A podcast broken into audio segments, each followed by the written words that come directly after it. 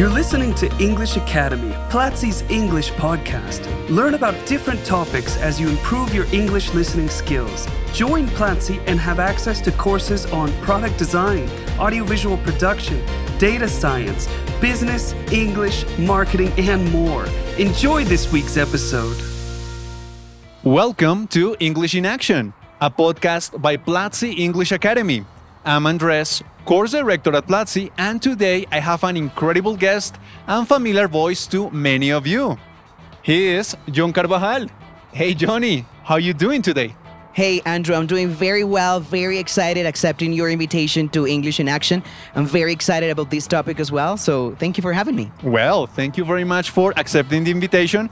And in this episode, we have a very special uh, topic because Johnny will tell us about his background at teaching, one of his passions, from how he started to how important it is for him nowadays. So, Johnny, are you ready to start?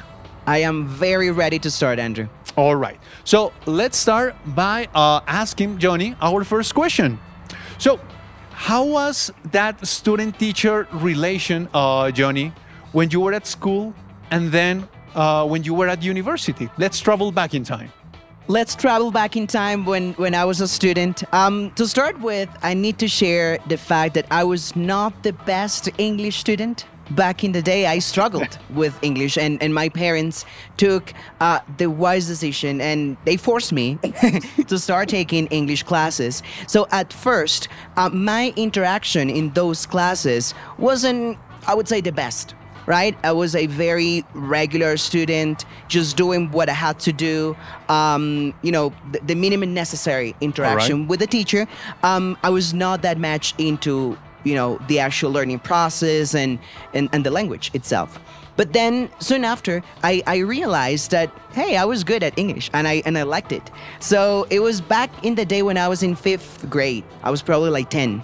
Um, and then like a year after, I said like I like this, and then I became more passionate about English, and then I, I, I turned into a more active student in the classroom, and I've always been, um, you know, a very active person. And um, I started, uh, you know, doing some research by myself and going yep. kind of like that extra mile because I said like, well, it seems English. It's you know, it's it's nice. I quite like it, and I started asking more questions, you know, being more active in, in that process. But certainly when when I started university at that point, I I said like, well, I like this, and because I like it, I need to be good at it. So I, I am a very inquisitive person, Andrew. So when I was at, at uni, I, I was one of those students that, that were always asking questions, that were always saying, hey, what's next? Give me more. Um, and I think I still am with, with my students now from the other perspective kind of thing. But that's, that's kind of the evolution uh, in my role as a student when I was at school and then at uni. All right. So we can say that were you inspired by someone or by a teacher that you had to take that important decision that, you know, I want to teach, I want others to learn from me? So, Andrew, um, funnily enough, I I was not going to be an English teacher first. When I finished high school, I, I first thought I wanted to be a civil engineer. And I, I actually managed to conquer, right? Two semesters of civil engineering at a university. And then um, I traveled to the States with this first cultural exchange program I participated in. Um, and I realized first, my English was not at the level I thought, that I needed to learn more. Second, that I enjoyed helping others with their English and you know helping them and coaching them and giving them advice.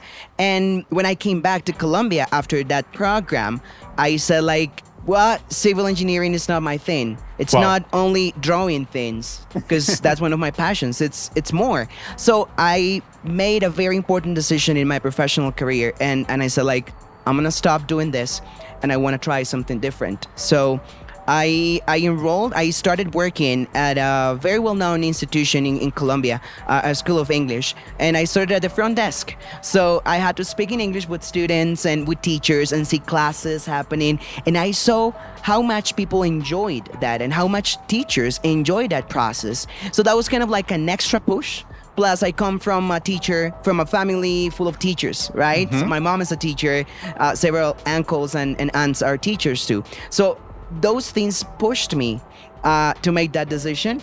And I was working at this English school, and then in parallel, I started my studies to become an English teacher. And um, and to answer your question, yeah, like two people, uh, especially really inspired me to be the teacher who I am right now. One of them is my mom.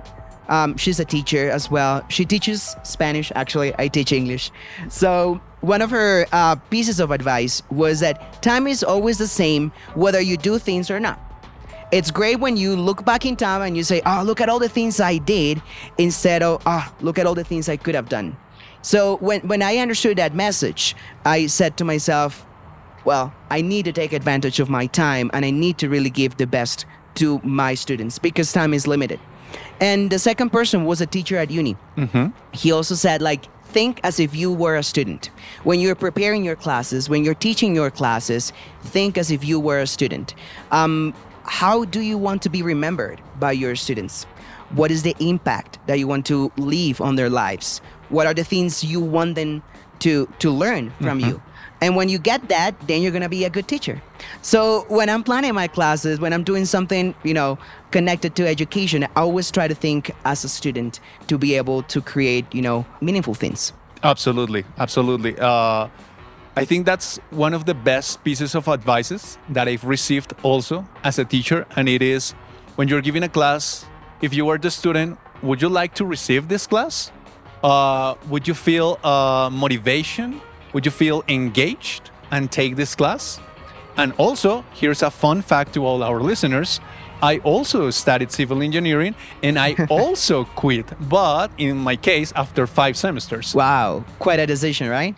Yeah, it was a tough decision for me, for my family, but well, you know, life is about taking risks. I wonder if there's any other civil engineer out there who switched careers just like we did. uh, uh, to become English teachers? yeah, that would be fun fun to identify. Absolutely, absolutely. so, in this case, uh, Johnny, we've all uh, have seen or we have had this big picture of you uh, from taking the decision of becoming a teacher, now being a teacher for more than for more than ten years. yeah, I would it's been say. 10 years. So, would you say that being a teacher, being an English teacher, has changed your life? It has, Andrew. Um, personally and professionally, I've had the opportunity to, first of all, travel the world, teaching, helping others, um, you know, getting to know other cultures. It's it's been also um, a great opportunity to connect with my passions. Um, I, I like music, and there's many ways in which you can connect music with, you know, teaching a language. Um, I also like audiovisual things, right, and cameras and social media, and you can do those things in front of a camera. Being right? famous. I wouldn't call it that way. um, but also the fact that I could follow my passion, right? When you know when you know when I started uni, the first couple of classes, I realized I switched careers and I was not entirely sure. But after the first couple of classes, I said like, this is what I wanted to do for the rest of my life. Um, and when you connect your passions with the things that you are good at, right? And after that, you you know, besides that, you are getting paid and you can travel the world and you can transform the people of other, you know, the lives of other people. That is really moving. Um, in these 10 years, I've had the opportunity to, you know, support thousands probably of students at different levels you know primary school elementary school high school as well adults uh, even english teachers um, which is something challenging to do and every single of those classes and interactions have meant a lot of learning for me as well All right. Wow, that was quite a message, Johnny. I mean, I, it's really cool. It's really cool uh, to hear that you are dedicated your time, your life to something that you love, and that's absolutely fantastic. So, Johnny, I'm guessing that after all these many years of teaching English at schools, classrooms here at Platzi, making like 700 courses, what is that memory uh, that you get i don't know maybe from a student that you say wow like i, I can't believe this uh, what i'm reading i can't believe this that the student is telling me. You, you got a memory like that? Yes, I do, Andrew, and it, that's probably an image that will that I will always have in my mind. And um, I was I was living and working in, in the states in a in a program uh, focused on integrated education. So um, I was in charge of interacting with students from from different schools, with parents, with uh, with teachers as well. And you know something that I discovered also during these times as a teacher is that teachers are parents somehow teachers are psychologists teachers are brothers sisters coaches right all those things you play all those different roles at the same time and everything you do and everything you don't do plus everything you say and everything you don't say can really make a difference All right. um, and when when you understand that, you realize how powerful uh, you are. But that's you know that's terrifying, right? Because you have in your hands literally, you know, and potentially the future of thousands of people. So there was this kid. I was working in this program, and um, I he was one of those kids that were like super hyperactive, and you know. As teachers, we would struggle a little bit, right? So I had to take him aside and have a very serious conversation. Um, and I got to know this student, and I got to understand what he was facing at home, and all the difficult circumstances he was going through. That circumstances that were leading him to act and react that, That way. way. Um, it was several sessions, several talks with him, um, till the point that in the last talk he, you know, he cried and and he thanked me for listening because that was it, the, the one thing he had never been able to do at home. Somebody listening and you know just being there for him. Um, I gave him some tips, I gave him some advice, and then I saw him several months after. Um, I was at another institution uh, working for a summer camp program as one of the seasonal directors. Um, and, and I saw him coming. I said, like, well, I, I worked with thousands of students, you know, six months ago. I'm sure he's not going to remember me. And surprisingly, he did remember me.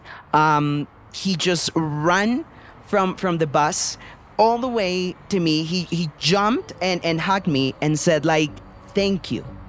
Wow. It was like six seven months after. Um, I cried. I have to admit. Um, and then he told me how things have changed at home and all the different things that had happened in his life because of those conversations we had. That's probably a memory that I will never forget. Oh, I, I think I won't either. I mean, it was very touching. Yeah. And I could picture the moment, and it's like even how teachers can save uh, students' lives. I mean, True. I, and I mean it. It's like sometimes they just need uh, someone to talk to, and that they feel that okay, this person in front of me is paying attention to me. True that. So Johnny, I got I got one more question uh, for you today. Mm-hmm. Perfect. Um, when I was looking, or yeah, when I was making the list of questions, Uh-huh. uh, like wow, what what am I gonna ask Johnny? so I found this uh, Japanese proverb that says, "Better than a thousand days of uh, diligent study is one day with a great teacher." Wow. What do you think about it? You agree about it? I totally agree. I think we can make a difference through education at every single level. Um, my personal motto as a teacher is when one teaches to learn, right? And understanding that you as a teacher, you are always learning from your students as well, allow you to be a better teacher. And that becomes a cycle, right? Of good things following good things. So I totally agree with with that uh, popular saying, and I would add that that when one teaches to learn, and that applies to everyone and anyone, because at the end of the day, we all can be teachers. We can teach pretty much anything we we know. Um, some people, you know, just studied a little bit more to understand all the different, you know, things around teaching, No, the, but uh, the methodology. methodology and teaching techniques but in in reality everyone can teach and when we understand that we realize about the power of education That's absolutely. I mean, I agree. what else can I say after that? So, Johnny, uh, I really appreciate you taking the time uh, answering these questions and sharing all those great experiences that you've had as, a, as the great teacher that you are, Johnny. So, thank you very much. Thank you, Andrew, for the invitation, and thanks everyone for listening as well. All right. So, thank you all for listening to English in Action. Next week, we will have a brand new episode. Remember to go to platzi.com slash teacher and watch a free class. It will be available for seven days. This was English Academy, Platzi's English podcast. Thanks for listening. Share this podcast if you liked it and let us know which topics you would like for us to discuss in future episodes by going on Twitter and using the hashtag Platzi English.